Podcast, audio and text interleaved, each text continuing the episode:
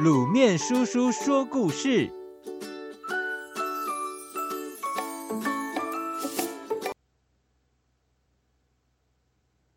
桃太郎。在美丽的山脚下，住着一对老夫妇。老公公天天上山砍柴，老婆婆每天去河边洗衣服，日子过得平平静静。每天晚上，他们总是这样祈祷着。老天爷呀，请赐给我们一个孩子吧！但是希望总是落空。这天，老婆婆又到河边洗衣服，洗呀洗，咦，是什么东西啊？远远的飘在河面上，飘啊飘，越飘越近，来到老婆婆的身边。老婆婆惊讶地说：“一个大桃子。”够我们吃好几天呐！于是就高高兴兴的把它抱回家。老公公看到也惊讶的说：“哎，好大的桃子啊，这辈子没见过。”正想要剖开它，忽然“嘣”的一声，桃子裂开了，跳出一个白白胖胖的小男孩。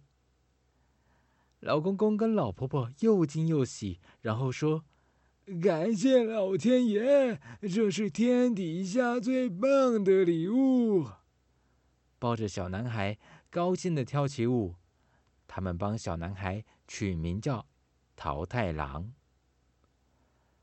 桃太郎一天天长大，长得健康、聪明又善良。可好景不长，河对岸小岛上来了一群妖怪，妖怪凶猛又可怕。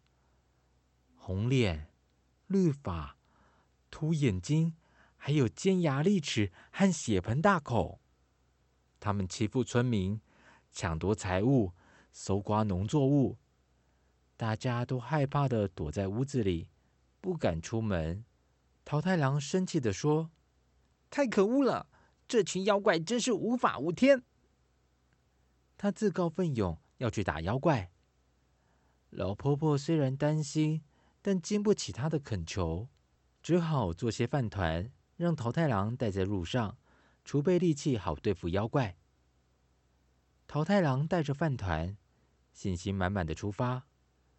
走着走着，前面来了一只白狗。白狗问：“汪汪，你要去哪里？”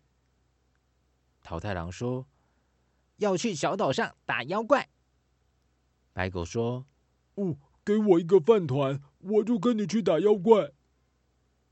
桃太郎给白狗一个饭团，白狗就跟桃太郎一起走。走着走着，又来了一只猴子。猴子问：“你们要去哪里呀？”桃太郎回答：“要去小岛打妖怪。”猴子说：“给我一个饭团，就跟你去打妖怪。”桃太郎把第二个饭团给了猴子，猴子就跟他们一起走。又走了一会儿，遇到一只雉鸡。雉鸡说：“哼，我好几天没吃东西，可以给我食物吗？”看到雉鸡饿得快走不动，桃太郎把最后一个饭团给了他。雉鸡问：“嗯，你们要去哪里呀？”桃太郎说：“要去小岛上打妖怪。”智鸡回答：“我我也要去。”于是他们就一起走了。桃太郎、白狗、猴子和智鸡浩浩荡荡过了河，上了小岛。小岛上只见奇岩怪石，妖怪在哪呢？高狗灵敏的鼻子寻着奇怪的气味，找到妖怪的窝巢。高高的城墙怎么进去？猴子爬上树，一晃荡就进了城墙里。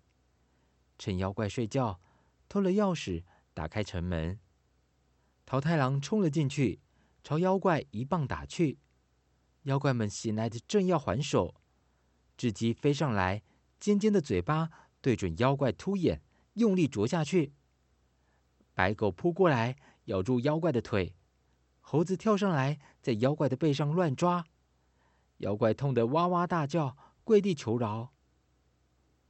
桃太郎、白狗、猴子和雉鸡收服妖怪，带着村人的财物，兴高采烈地唱着胜利的歌，回到村里。村人早已等在路旁，热烈欢迎。老公公和老婆婆也在厨房里忙着准备丰盛的大餐，慰劳这群勇敢的小英雄呢。各位小朋友，桃太郎是家喻户晓的日本民间故事哦。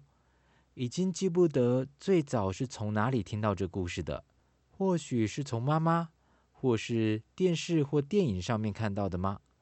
好久好久了，鲁面叔叔早就忘记了。